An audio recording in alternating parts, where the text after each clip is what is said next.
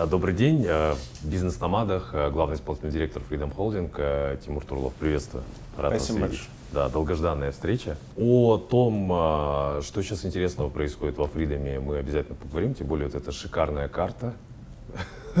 Она особенная. Она очень свежая. Напомню, первый раз мы ее презентуем публике. Да. да, это мне здесь коллеги с днем рождения поздравляют. С прошедшим, да. Но начать я бы все-таки хотел а, сразу, что называется, с козырей. А, Freedom — это инвестиции. Мне очень нравится ваш свежий слоган «Акции надежнее денег». И очень важный в связи с этим вопрос. Инвестиционная стратегия Фридома и инвестиционная стратегия э, Тимура Турлова. Насколько это разные вещи, где, как они пересекаются. Вот давайте немножко попробуем с этого начать. Ну, смотрите, во-первых, э, Freedom — это брокер, который э, сам по себе э, находит какие-то... помогает клиентам покупать разные ценные бумаги. Да. То, с чего мы начинались, это как раз был нашим там, основным бизнесом на протяжении достаточно длительного времени. Мы специализировались на иностранных ценных бумагах. Мы достаточно много активно занимались домашним рынком ценных бумаг. Хочется верить, что довольно много для его развития сделали. А в сам по себе Freedom как холдинг, а, сейчас инвестирует, наверное, главным образом в то, чтобы собрать интегрированную финансовую экосистему. Mm-hmm. Мы делаем это в первую очередь в Казахстане. Это такая попытка собирать э, разные сервисы финансовые и нефинансовые, которые имеют потенциал очень хорошей взаимной интеграции да. когда благодаря какому-то эффективному обмену данными, обмену трафиком, обмену привилегиями между сервисами а, можем получать для клиента там какой-то совершенно уникальный опыт, который клиент не получит без а, соответствующих интеграций. И, наверное, сейчас для Фридома, собственно, как раз развитие вот этой экосистемы вокруг финансовых сервисов в Казахстане является главной бизнес-инициативой. Ну и, в общем, глобально именно вот в рамках этой бизнес-инициативы выстраивается все остальное, выстраивается у нас. И наша стратегия в телекоме, которую вот мы сейчас все еще готовим. Я, а, тем не менее, кстати, могу поздравить с запуском F-Mobile, да. Это не наш сервис, не мы его запускали, а это, да, это такая шутка от наших коллег из Теле2, потому что именно их лицензия там указана, и они запустили что-то очень странное, сделали, сделали вид, что это запустили мы, но это, но это были не мы. Хорошо. Это важный, важный ремарка, дисклеймер, давайте это запишем, да. А, я, ну, я думаю, что мы сможем а, мы еще не выиграли конкурс на частоты, так что как-то мы еще не смогли бы точно так сделать. А, но надеюсь, что скоро выиграем, и надеюсь, что мы, когда мы будем запускать сеть, она будет к этому готова, и она будет полноценной, потому что коллеги запустили очень, очень что-то странное сейчас. Угу. Но повторюсь, вот как бы банки, страхование, телеком, сервисы в лайфстайле, там, от авиабилеты, билет на мероприятия, а, онлайн-супермаркет, а, вот а, большое количество других дополнительных сервисов, которые сейчас находятся в нашей являются нашими там какими-то предметами инвестиций, партнерами, там, Чока, Найми, много разных ребят, которых э, мы, которые сейчас э, платежи на, на рекас, который да. мы купили, они позволяют нам получить много разных касаний к нашему клиенту, собрать достаточно большое количество знаний об этом клиенте и э, окружить его продуктами, которые будут справедливо оценены, ну то есть такой по-настоящему risk-based pricing, когда клиент мы придем к клиенту тогда, когда ему это нужно, мы придем к клиенту с тем, что ему нужно, и мы придем к клиенту с лучшей ценой, которую такому клиенту вообще можно предложить за счет того, что мы хорошо знаем эту историю. И э, вот э, сейчас у нас уже есть довольно много общих эффектов, которые там, довольно сложно нашим конкурентам э, скопировать. То есть мы уже, например, там, в автостраховании гораздо более качественно принимаем решения из-за того, что можем использовать данные публичного скоринга далеко из-за предел самой страховой компании. А, то есть начиная от того, там, как человек ездит по городу, да. а, какие-то скоринговые данные, там, обогащая дополнительно а, истории с наших финансовых сервисов, это позволяет, повторюсь, нам гораздо четче рисовать э, картину риска, которая с каждым конкретным клиентом ассоциирована. И, соответственно, если клиент действительно низкорисковый, предложить ему действительно низкую стоимость э, финансового продукта. который никто из конкурентов не сможет ему дать, просто потому что он не так, так, не, не так уверен в этом клиенте, как да. он. Одновременно с этим у нас есть э, наша региональная экспансия. Мы видим, э, что многие наши продукты, инвестиционные продукты, они абсолютно востребованы в Евросоюзе сейчас. У нас мы больше 200 тысяч клиентов обслуживаем, количество клиентов растет. Но у нас там уже, не знаю, количество счетов к 400 тысяч приближается, клиентов чуть меньше, активных клиентов, но все равно их там, наверное, уже будет под 300, 300 тысяч к концу этого года. И а, мы понимаем, что там мы тоже готовим фундамент, то есть сюда мы пришли с брокерскими услугами там, больше 10 лет назад. Да. А в Европе рано или поздно тоже будет появляться банк, будут появляться какие-то интеграции, будут появляться те сервисы, которые мы хорошо отработаем и откатаем здесь. Причем сейчас самое время. Только что прилетел с веб-саммита португальского коллеги активно инвестируют в развитие цифровой экосистемы в Евросоюзе, но если говорить об обычной жизни, то там еще, конечно, очень много над чем нужно работать. Уникальная возможность. А видите, нам, нам везет, у нас люди гораздо более технооптимистичны, mm-hmm. мы гораздо быстрее много технологий схватываем. А, там есть много, во-первых, ментальных вещей, которые не так просто преодолеть сейчас, вот прям в силу каких-то объективных историй. Но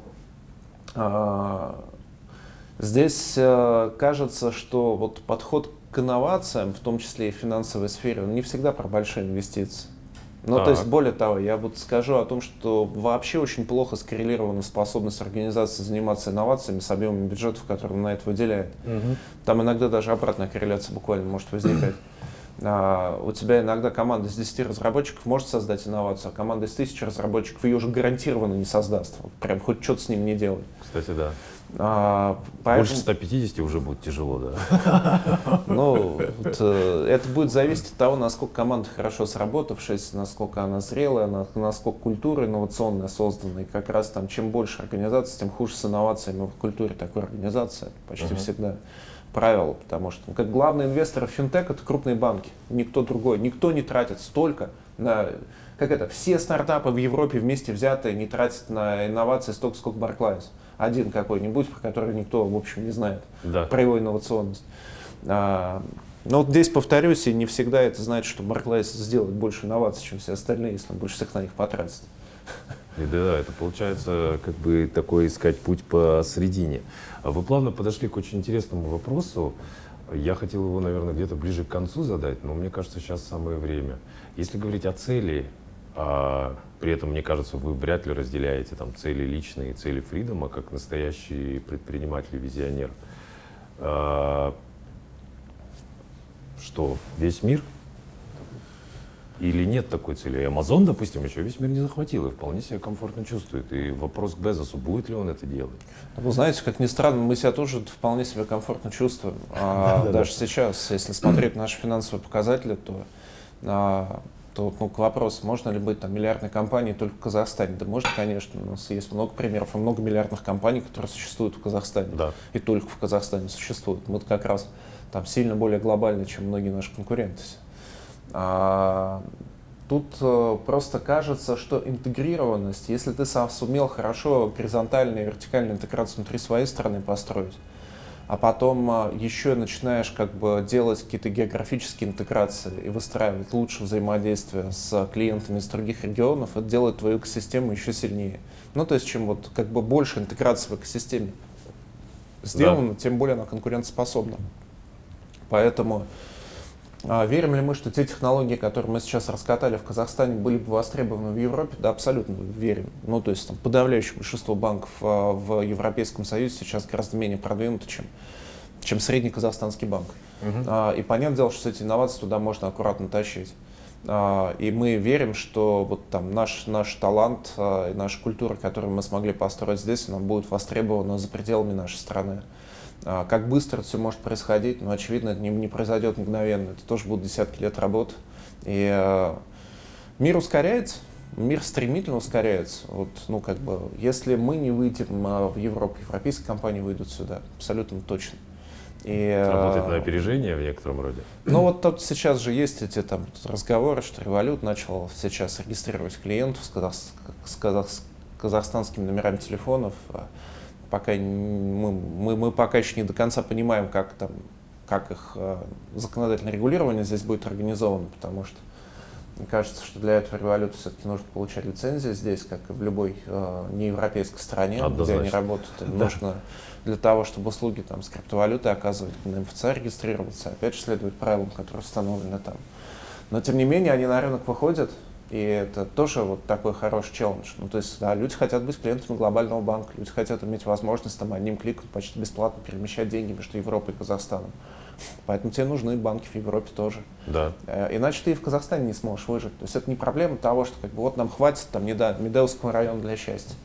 А, можно ли зарабатывать достаточно денег в Медеевском районе Алматы? Можно. А, правда можно. Но насколько как бы устойчивым будет такое, такая компания, кажется, что нет. Победитель получает все, придет компания, которая предложит в конечном счете гораздо более быстрый, эффективный, качественный сервис за счет того, что она глобальная, за счет того, что она лучше синтегрирована, за счет того, что у нее в конце концов больше ресурсов на те же самые инновации, больше команд, как бы больше талантов. И потом большой банк, грубо говоря, большой международный банк точно так же как бы будет доминировать на нашем рынке. А, И мы не сможем от него никак защититься какими-то национальными ограничениями. Так. За исключением того, что мы сами можем стать таким глобальным банком, который сможет э, прийти и сказать, ну как бы, а, вы работаете в Европе, окей, мы тоже работаем в Европе. Там, вы, вы присутствуете в Штатах, мы тоже присутствуем в Штатах. А, Можно ли пытаться конкурировать э, на более широком пространстве рынков? Знаете, Facebook, когда развивался, они же не были там, они сначала тоже были ультралокальны, да, там Не давайте. просто, прям вообще. Ну, вот там Один университет. Да, вот один университет. а Шикарный пример, а да. по- потом постепенно как бы выяснилось, что у них есть клиенты во всем мире. Мы когда цифровую ипотеку строили, у нас тоже было там 7 отделений, ну может чуть больше. С клиентов, у клиента у нас есть сейчас там, если не в сотнях, то во многих десятках городов Казахстана, Мгм. где э, не то, что у нас отделения нет, я, к сожалению, не все названия городов-то знаю. Их 86, по-моему, да, населенных пунктов с названием город. Их тяжело все запомнить.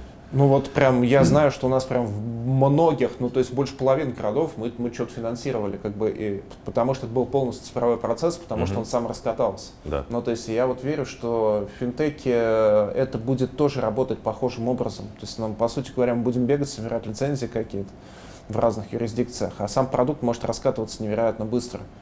Ну, то есть, если вот раньше у тебя, не знаю, там, э, количество времени, которое нужно было, чтобы выйти, там, и создать филиальную сеть, не знаю, в Казахстане, это были какие-то года, года, года, а, то сейчас я не удивлюсь, если ты можешь там прирастать по 200 миллионов в день. Ну, чисто технически уже нет никаких причин для того, чтобы, не знаю, раздавать там 200 миллионов карточек за сутки. Вообще никаких пре- преград нет для этого. Они все цифровые уже, они проваливаются в твой смартфон, идентификация биометрическая. Ну, то есть, как бы процесс технически стал очень простым, и Да. очень быстро. Знаешь, может, как такой пожар. Точно так же, как вон люди вынесли этот э, э, Silicon Valley Bank, когда там паника началась. А, у тебя как бы банк и возникнуть, и вырасти точно так же быстро может. И потерять потом свою популярность точно так же быстро может. Это вообще другое пространство вызовов, ко- которое есть. Ну, то есть можешь быстро с огромной какой-то скоростью приобрести сотни миллионов клиентов по всему Да. миру, потерять сотни миллионов клиентов по всему миру. То есть раньше это все медленно происходило. Даже потерять клиентов было тяжело с такой скоростью. Сейчас как бы вот ты просто сидишь, думаешь, что, блин, да я там банк номер один в стране, да мы там 30 лет к этому ушли, нас никто не догонит. Потом фигак, две недели, и ты больше не банк номер один. Да. Мы знаем, даже в современной истории есть такие примеры. Очень э, интересная формулировка. Не знаю, четко ли вы внутри у себя проговаривали. Глобальный банк, а, основанный на цифровых технологиях. Глобальный, да, наверное, все-таки. А почему нет? Ну, мне кажется, вот у нас э, есть сейчас абсолютно все основания для того, чтобы принести э, миру какие-то правильные финансовые инновации, которые будут рождены в Казахстане. И это будет, ну вот мы в принципе, если мы не будем сильно сопротивляться этому процессу, мы неизбежно становимся своеобразным финансовым центром, финансовым хабом для этого региона. У нас вот, если смотреть на карту, у нас Да, есть очень очень зак- закрытый Китай, да, там Да. с э, закрытым счетом капитала, откуда не на самом деле там больше 50 тысяч долларов вообще законно вывести очень сложно.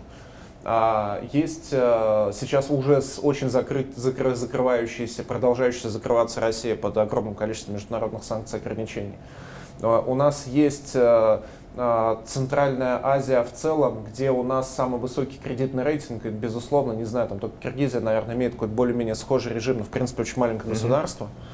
А, Узбекистан, Туркменистан. Э, Туркменистан вообще загадочная страна, очень хочу там побывать как-нибудь. Да. Она, наверное, одна из самых закрытых вообще в мире, при том, что там не находится ни под какими международными санкциями, но тем не менее такая самоизолированная. Я пытался, пока не получилось. А, вот э, Афганистан, Пакистан, ну, в общем, Иран. Э, вот у нас соседи-то на самом деле очень э, непростые, почти все. А, Каспийское море, в, вот это большой объем капитала, который здесь находится. И на самом деле очень маленькое количество таких западноориентированных э, стран с хорошим объемом финансовых инноваций, с нормальными Так. кредитными рейтингами на уровне государств. Мы вот единственная страна с международным кредитным рейтингом, ну не знаю, Китай, Китая выше, а вот, а вот здесь вот, вот, вот, вот все ниже, чем мы. А, Да, это, это как бы это объективная реальность. То есть мы, мы объективно сейчас вот новая Швейцария для нашего региона такая своеобразная. При плюс еще у нас самый крутой финтех в этом регионе. У нас самый высокий кредитный рейтинг, самый лучший финтех, вот и самая технооптимистичная а, страна, которая реально эти инновации создает. А, прям причем какие-то глобальные инновации создает. У нас есть э, все шансы на самом деле сделать какие-то продукты, которые будут востребованы абсолютно во всем мире. Повторюсь, которые уже востребованы у нас на родине, как минимум, потому что не так много государств есть, которые такие инновации создавали. Не просто внедрили все международные инновации, которые существуют, быстрее зачастую, чем они были внедрены в тех же самых Штатах. А у нас вот э, мы делали там Visa B2B, например, запускал историю переводов, э, быстрых переводов между юридическими лицами международных. Мы, мы были, не знаю, в десятке точно как бы по инновациям, по, по- среди государств, которые подключались к этой, к этой истории.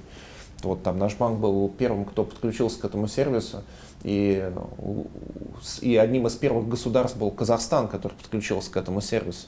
Причем сервисы зачастую разработанные не у нас, мы внедряем первыми. Там в Америке вообще внедряют последними, хотя она является родиной большинства этих инноваций. Это прям очень интересно. Была очень забавная история. Не знаю, в Wells Fargo свою первую карточку с чипом выпустил в 2017 году, если я ничего не путаю. А у них с магнитной полосой там еще в 2016 году почти вся эмиссия была.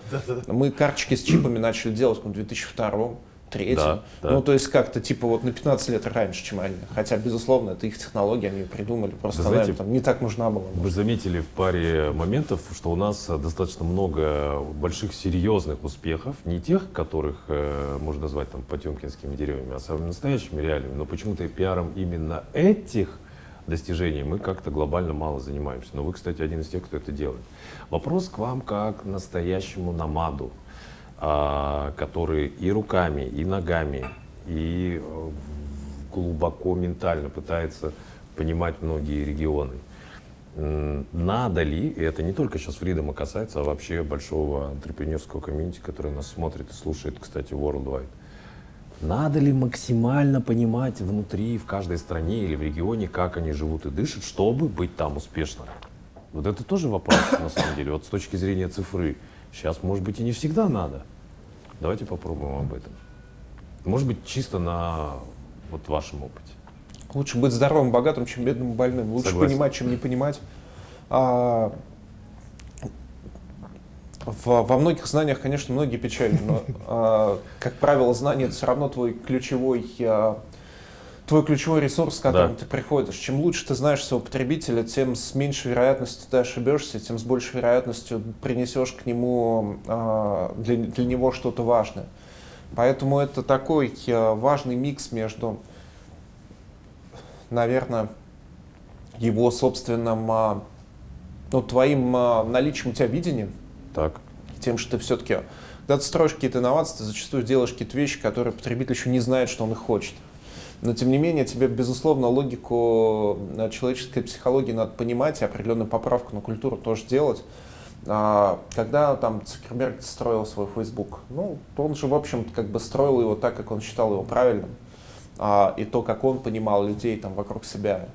А, Взлетело ли оно во всем мире? Нет, во всем мире оно не взлетело, но захватило все равно достаточно гигантскую долю этого, это- это- этого мира. А, Поэтому как бы важно ли знать абсолютно все страны, чтобы там быть успешными? Если ты очень хорошо знаешь людей в своей стране и их психологию, действительно хорошо ее знаешь. Действительно людей в своей стране, потому что они разные все. Да. У нас вот там люди, которые живут, на, не знаю, там выше Эльфараби в, в- в Алмате, ну или там вот в каком-то в этом районе, да, там у нас там в золотом квадрате, люди, которые живут там за, за, за пределами города или даже там ни, ниже Ташкентской, зачастую а, немножко по-разному думают и немножко по-разному принимают решения. Так. А, они могут быть э, при этом даже одинаково образованными, но все равно их а, решения строятся на разных принципах. И культура по-разному проникает. Вплоть до того, что у нас там разное количество детей в зависимости от района города тоже, то, тоже может быть. Да. А, и а, там разная религиозность. Кто-то чаще ходит в мечеть, кто-то реже ходит, кто-то вот в храм православный ходит, кто-то шаббат держит. А, в, мы все разные, поэтому как бы знать предпринимателю, конечно, надо знать людей. Это очень полезное качество. Поэтому повторюсь, если ты хорошо будешь знать свой народ, свой разнообразный, в Казахстане вообще во в этом плане кайф. Да. То есть можно узнать всех. А, начиная от того, что да, там, сами ЖУЗ достаточно разные, да. за, за, за, заканчивая многонациональным другим народом, который, в котором там есть там и немцы, и корейцы, и уйгуры, и русские, и кого только нет на самом Практически, деле. Практически, да, это такой супер котел в этом смысле. С, э, поэтому, как, э, если ты будешь хорошо знать свою страну и знать ее там не только по верхушкам, не только по своим друзьям, но в каком-то более, более широком смысле, ты уже с огромной долей вероятности сможешь захватить прям очень существенную часть глобального рынка опять же, да, если ты фокусируешься на какой-то другой стороне, ну, как бы, да, конечно, там, читайте книжки, знакомьтесь с культурой, думайте, как, как люди принимают решения, будет делать меньше ошибок, точнее попадать. Можно ли сделать один глобальный Facebook на всех? Ну, можно, ну, как бы, да, им будет пользоваться там 60-70% людей. Этого иногда бывает тоже достаточно для того, чтобы... А вот ваш личный опыт, э, чтобы почувствовать э, вайп, да, страны и людей, вы как-то стараетесь погружаться в, не знаю, больше с людьми разговаривать, там, может быть, и так далее. Мы всегда кайфуем от, от, от нашего общения с людьми. Другое дело, что мы часто в таких, в таких пузы, пуз, пузырях все-таки живем. Да. То есть мы же там общаемся, мы предпочитаем общаться с теми людьми, от которых мы кайфуем, кто нам нравится, Есть кто думает так же, как мы примерно. Поэтому это не самая банальная задача. Ну, в книжке тоже могут быть хорошие истории, и они нам все равно постоянно расширяют как какие-то границы возможного, поэтому если есть возможность почитать, оно тоже зачастую помогает лучше рационал понять. В, как бы там достиг ли я как-то какого-то супер большого успеха, супер большого успеха точно не достиг. Я постоянно делаю какие-то глупые ошибки, мне постоянно кажется, что все очень рациональны, что все думают там примерно так же, как я. Все думают очень по-разному на самом деле, у всех даже рациональность своя какая-то. Только что в Дубае сидели с коллегами юникорнами, они выступали там перед небольшой аудиторией, четыре юникорна. И на самом деле мысли абсолютно созвучны у всех там. Юникорн и уже или еще стремиться к этому. Так что спасибо, что этим поделились, что в смысле, что вы тоже живой человек. А, и вот мы, кстати, если говорить э, о человеческой составляющей, как совмещать э, многомиллиардный э, бизнес, э, глобальную историю и такую большую семью. Потому что, насколько я там знаю, вы все-таки вы достаточно внимательный отец и муж. Вот я, кстати, у меня детей меньше, чем у вас, но у меня не получается как-то вот получается, но мне кажется мало. Как? Это моя личная просто просьба. Я уверен, сотни сейчас мужчин, которые или женщин, которые нас слушают, такие, так, а как у Тимура с этим? Вы знаете, мы не можем же быть продуктивными всегда. Мы продуктивны достаточно ограниченное количество времени. То есть это все равно там 8-10 часов, 12 часов. И то далеко не каждый день. А когда у нас, а, когда мы начинаем перегреваться, когда мы начинаем а, перегружаться, это как э, в шахматы. Попробуйте поиграть э, в шахматы после тяжелого трудового дня, еще когда у вас голова забита черти чем шансы того, что вы будете хорошо играть, оно, они прям драматически падают к тому моменту времени. Да. Мы устаем, мы теряем внимательность, мы, а, нам, нам становится лениво, мы начинаем принимать кучу каких-то неправильных решений. А, точно так же и в бизнесе. Мы должны соблюдать режим труда и отдыха. Это невероятно важно. То есть он поддерживать, если ты хочешь добиваться какого-то успеха или просто вообще справиться с теми задачами, с тем грузом, который ты на себя взвалил, ты неизбежно должен, а, во-первых, отдыхать, поддерживать э, свое тело в какой-то более-менее нормальной физической форме, это невероятно важно, но просто для того, чтобы сохранить потом Да. а, свой, э, свой разум а, в, определенном, в определенной хорошей форме. А, Я вот однозначно понял, что там нельзя какие-то лю- любые психоактивные вещества употреблять, в том числе для того, чтобы снимать стресс. Ни алкоголь, ни, ни- ни еще что-то. Мгм. Мне точно не подходит. А, И э, как бы семья — это то, куда ты возвращаешься как раз э, из офиса, из дома, возвращаешься своей какой-то там борьбы, войны, и то, где ты себя должен чувствовать э, э, в безопасности, то, куда ты должен хотеть вернуться. И это, мне кажется, там какое-то очень органическая история, которую себя за- заставлять-то особо не надо. Ну, то есть э, и ты э, там реализуешься, много чего делаешь, но ты приходишь э, с работы, тебе хочется отдохнуть от этой работы. Поэтому ты Это место силы. это место силы, да, в, в существенной мере.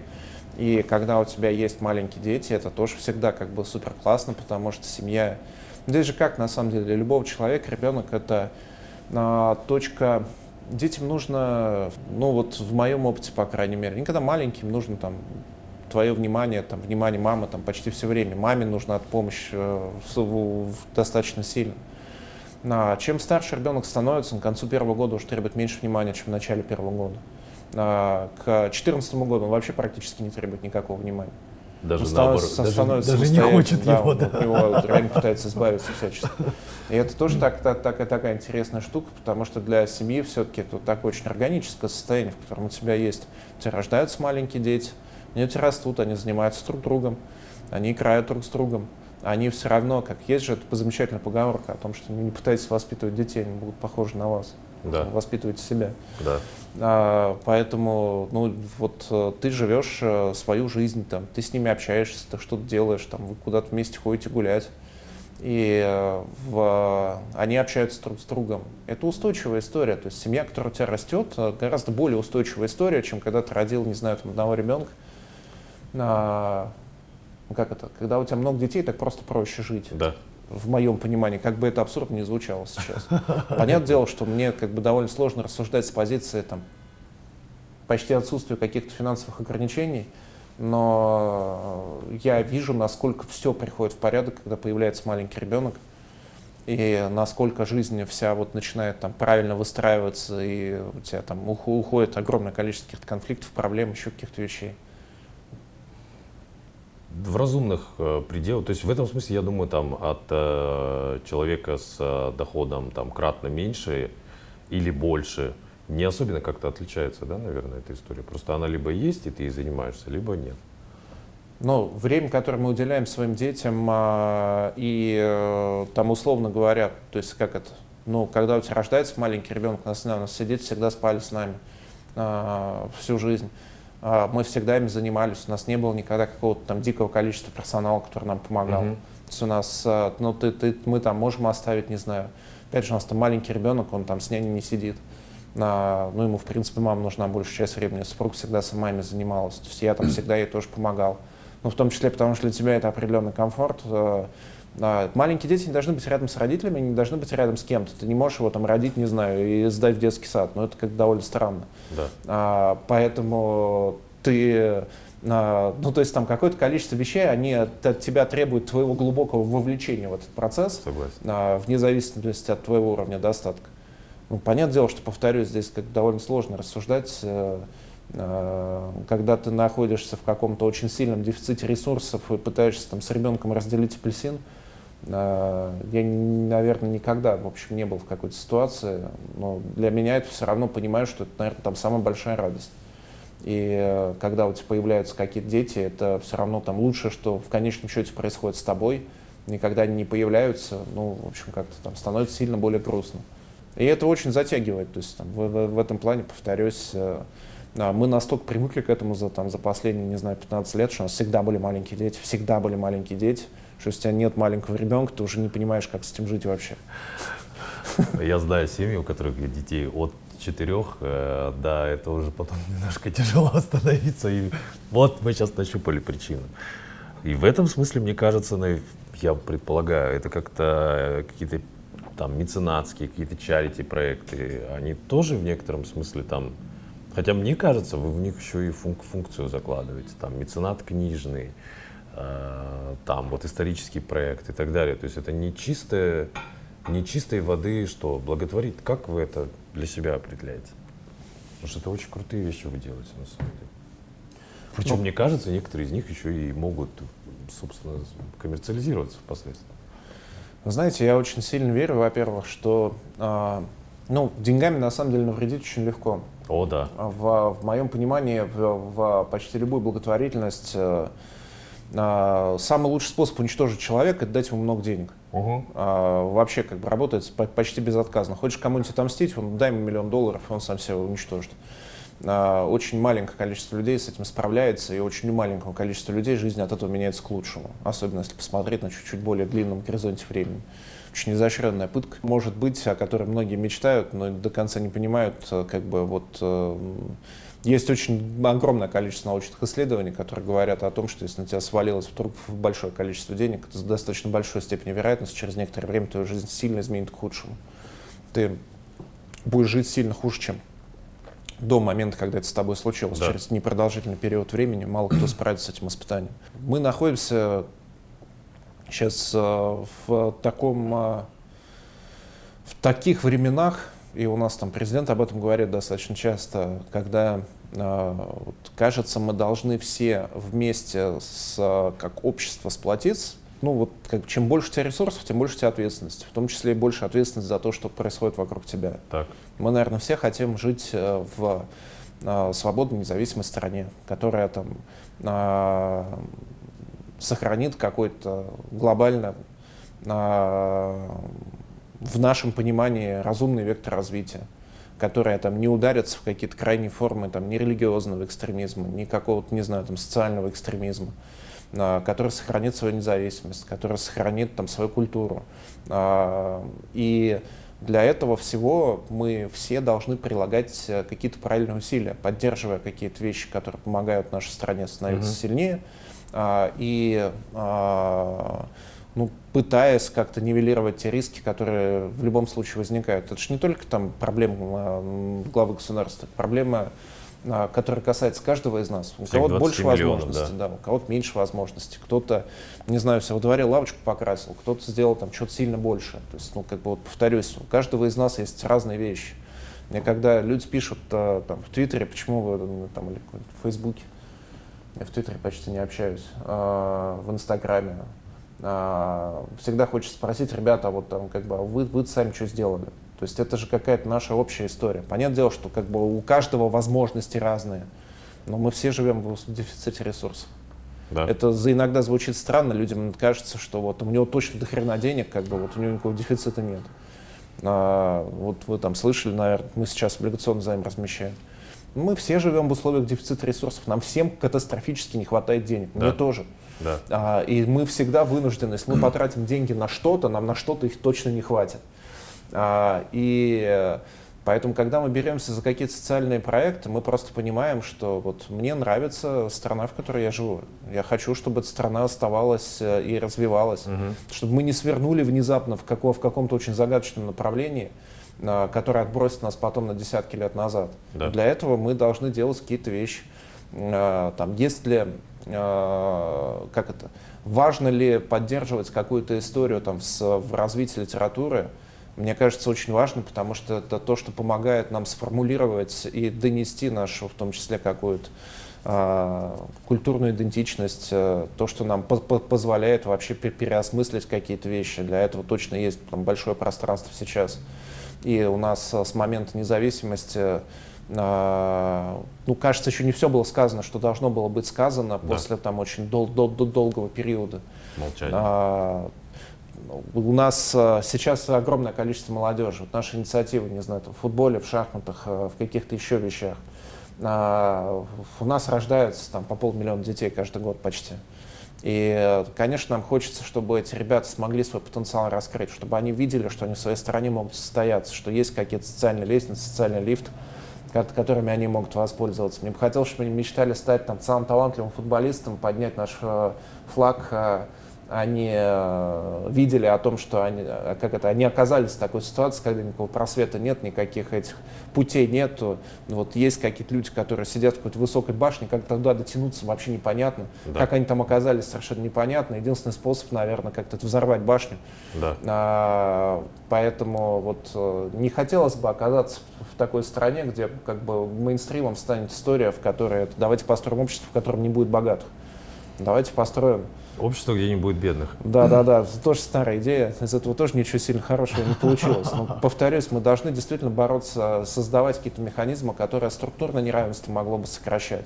Да. Вот наша инициатива с телекомом, а, а, это тоже такой, знаете, как-то гигантский коммерческий социальный проект, а, в котором я считаю, что если мы сможем донести качественную связь там, до 20 миллионов людей, да даже если до 2 миллионов людей дополнительно сможем донести качественную связь, это само по себе радикально сократит неравенство. Потому что сейчас доступ к качественному, к качественной связи, доступ к качественному образованию, к более качественной медицине. Технологии появляются, сервисы появляются, но вот фундамент в виде высокоскоростного интернета он нужен, чтобы обеспечивать безопасность, чтобы обеспечивать кучу вот, э, базовых социальных потребностей людей, да. для того, чтобы они могли профессионально потом развиваться. И э, я абсолютно убежден, что если в Казахстане будет супер классный интернет, если мы не на сотом месте в мире будем по скорости интернета, но на каком-нибудь там 20-м, то мы рано или поздно станем 20 страной по ВВП на душу населения. И это сейчас уже более важно, чем даже там, не знаю, зрелость наших каких-то социально-государственных институтов. Да, я с этим согласен. Это очень четкая, простая, понятная, работающая история. И э, в связи с этим вопрос. Очень тяжело давать советы, но с другой стороны, когда ты слышишь уже сегодня было, на самом деле, достаточно много инсайтов, которые перекликаются с нашей аудиторией. Может быть, есть какие-то ряд вещей, которые, на ваш взгляд, подошли бы любому? Или это неправильный подход? Надо всегда, так сказать, э, разделять. И, там, ты начинающий, тебе вот одно, ты уже, не знаю, там, весишь 10 миллионов долларов, это уже совсем другое. Или нет? Или да есть нет. вещи, которые плюс-минус одинаковые для надо, вас лично? Надо разобраться, что ты хочешь вообще просто. О! Да-да-да. Это, это, наверное, более, более важная история. И она, кстати, всегда, она еще может параллельно немножко меняться, да? Да. А, да. Большие, большой объем ресурсов это всегда большой объем ответственности, который ты на себя берешь. Да. Чем больше у тебя ресурсов, тем больше у тебя ответственности. Доступ к ресурсам всегда сопряжен. Тут есть всегда два состояния души. Если ты не умеешь себе ни в чем отказывать, у тебя не будет возможности. Ну, так мир устроен, что если тебе нельзя доверить денег, ты их там спустишь обязательно на что-нибудь, у тебя просто никогда не будет денег. А, единственный способ, если единственный способ тебя оградить от самого себя, это тебе просто не давать ресурсы, вообще ими распоряжаться, да. тебе так и не будет никогда ресурсов. А ресурсов у тебя будет очень много, только в той ситуации, когда ты реально понимаешь цену этим ресурсам.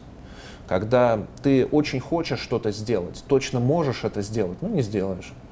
А, и вот тогда у тебя будет, с одной стороны, огромное количество ресурсов, ты можешь, не знаю, запустить любой проект, ты можешь потратить почти любое количество денег, ты можешь любого человека уволить, но никогда это не сделаешь, потому что ты хорошо знаешь свои ограничения. А, ну вот, не знаю, да, там давайте руководитель страны, да, там, глава государства. Ну, очевидно, там обладает самым большим количеством ресурсов. Да. А, финансовых ресурсов, человеческих. Может войну начать, если захочет. А, может а, построить какую-то, не знаю, а, самый большой небоскреб в мире. Даже в Казахстане, мне кажется, вот глава государства точно может завтра принять решение построить самое высокое здание в мире. И вот, не знаю, оставить какую-то память о себе как о строителе самого большого небоскреба в мире. Ну, очевидно, он уже этого не сделает потому что он знает, что а, нельзя ради каких-то своих, а, какого-то престижа, не знаю, какого-то своего, каких-то своих качеств жертвовать ресурсами там, десятков миллионов людей, которым мы доверили возможность распоряжаться там, каким-то национальным богатством. Да. О том, что это национальное богатство сейчас, наверное, нужно тратить на какие-то другие вещи. О том, что у нас там дефицит школ есть, которые надо строить, потому что у нас детей стало просто сильно больше, они так там многие школы уже в три смены учатся. Угу. И ты вот постоянно находишься в таком кейсе, в котором ты вроде как имеешь колоссальное количество ресурсов, там, а, можешь и хочешь кого-то уволить, но понимаешь, что нельзя этого делать, потому что иначе там пострадает дело. А, ты кого-то подведешь, ты разрушишь какой-то баланс, который построился. Даже если тебе этот человек невероятно бесит, Вот это как раз и есть вот эта вот та самая история. То есть ты вроде как кажешься очень свободным человеком, который может сделать почти все, что угодно. Но в реальности его окно возможностей, которые он сам себе разрешает сделать, оно невероятно узкое, оно гораздо уже, чем у вас. Да. А, и это, ну то есть больше всего власти получает, больше всего ресурсов получает тот, кто умеет лучше всего себя отказывать своими страстями бороться в широком смысле этого слова. А, и только тем, а, про кого люди знают, что они не распорядятся ресурсами неправильно, только тем эти ресурсы доверят в конечном счете. Только когда люди верят, что ты не пойдешь на поводу каких-то своих слабостей, что ты не наделаешь кучу глупостей каких-то, что люди в это не верят, они тебе просто ресурсы никогда не дадут, они не дадут тебе власти, не будут тебе доверять. А, ну, как это? Хотите быть богатым, учитесь себя отказывать. А, учитесь брать на себя ответственность. А, хотите, чтобы у вас был самый большой баланс активов в стране, наберите самый большой баланс пассивов в стране. А, и помните о том, что это всегда абсолютно неизбежная история. То есть тот, кому больше всех можно, он больше всех должен. И это как бы, чем а, выше в гору, тем, тем больше должен. И тем меньше у тебя будет шансов, и тем меньше у тебя будет какой-то внутренней свободы. Если один себе может потом позволить бросить, бросить все и, не знаю, что-то сделать, то на определенном уровне ответственности ты себе уже никогда не позволишь это сделать. Да. Поэтому здесь э, принцип-то довольно универсальный. Не бойся ответственности. Э, старайся не потакать своим слабостям. Э, помни о том, ну, как бы, будь, э, надо быть выносливым и человеком, который не сдается, продолжает идти вперед, что бы там ни случилось. Какой бы удар по нему ни прилетел. А, вот это такие какие-то общечеловеческие качества, и эти качества, безусловно, тренируются. Вот, там, тебе не нравится публично выступать, ну вот ты идешь и выступаешь, нравится, не нравится, постепенно втягиваешься. Начинает даже нравиться. Начинает нравиться. Ну, на самом деле, мне кажется, нет людей, которым это с детства нравится. То есть мы все там преодолеваем кучу страхов каких-то. Любые мужественные люди, это не люди, которые родились без страха. Люди, которые родились без страха, они вообще часто умирают очень быстро. Да. А, это же борьба с своими собственными страхами, через которые мы там которые, которые являются самой главной историей. Мы же всегда, мы же не боремся с другими людьми, мы О. всегда боремся исключительно сами с собой. А все, все остальные наши войны только отражение этого процесса. Поэтому я думаю, что у нас есть определенное количество нашей аудитории, которые достаточно погружены там в процессы и в себя. Ну, мне сейчас очень сильно откликнулось. Спасибо большое, Тимур. А, честно, вот на этой ноте хотелось бы сегодня закончить, с одной стороны. С другой стороны, столько всего хочется обсудить, как вам а, более-менее, там, не знаю, через 6-12 месяцев запланировать, иншалла, еще одну встречу. Ну, давайте созвонимся. Да, я бы вот прям предложил, э, может быть, только чуть больше забронировать времени, потому что, мне кажется, не только о практике, но и о философии еще хотелось бы поговорить. Потому что в итоге, кстати, они на самом деле идут вообще очень параллельно. слушатели устанут нас слушать, вот, у них не останется времени потом заниматься бизнесом. О, это очень важно. А можно от меня лично совет? Вот сегодня утром прилетел из одного текста инсайт. А, у нас вот здесь речевые доли и вот здесь делательные в мозжечке. Вот, видите, какое между ними большое расстояние. Поэтому часто совет меньше говори, больше делай. Вот. Но медиа это немножко другая история. Мы, и говоря, делаем. А главный исполнительный директор а, Freedom Holding Тимур Турлов сегодня в гостях бизнес-номадов. Огромное спасибо за беседу, успехов. А будем не только наблюдать и радоваться вашим как локальным, так и глобальным достижениям, но и там где-то в том числе стараться поддерживать. Мне ужасно понравилось сейчас, когда мы ждали встречи, заходит мужчина на ресепшн на седьмом этаже, я с пакетом такой, знаешь, этот, я из Симпалатинска вот приехал, ему девушка-ресепшонистка что-то там так внимательно очень рассказывает. Вот, вот, вот это дух фридома, это круто. Спасибо большое. Спасибо большое.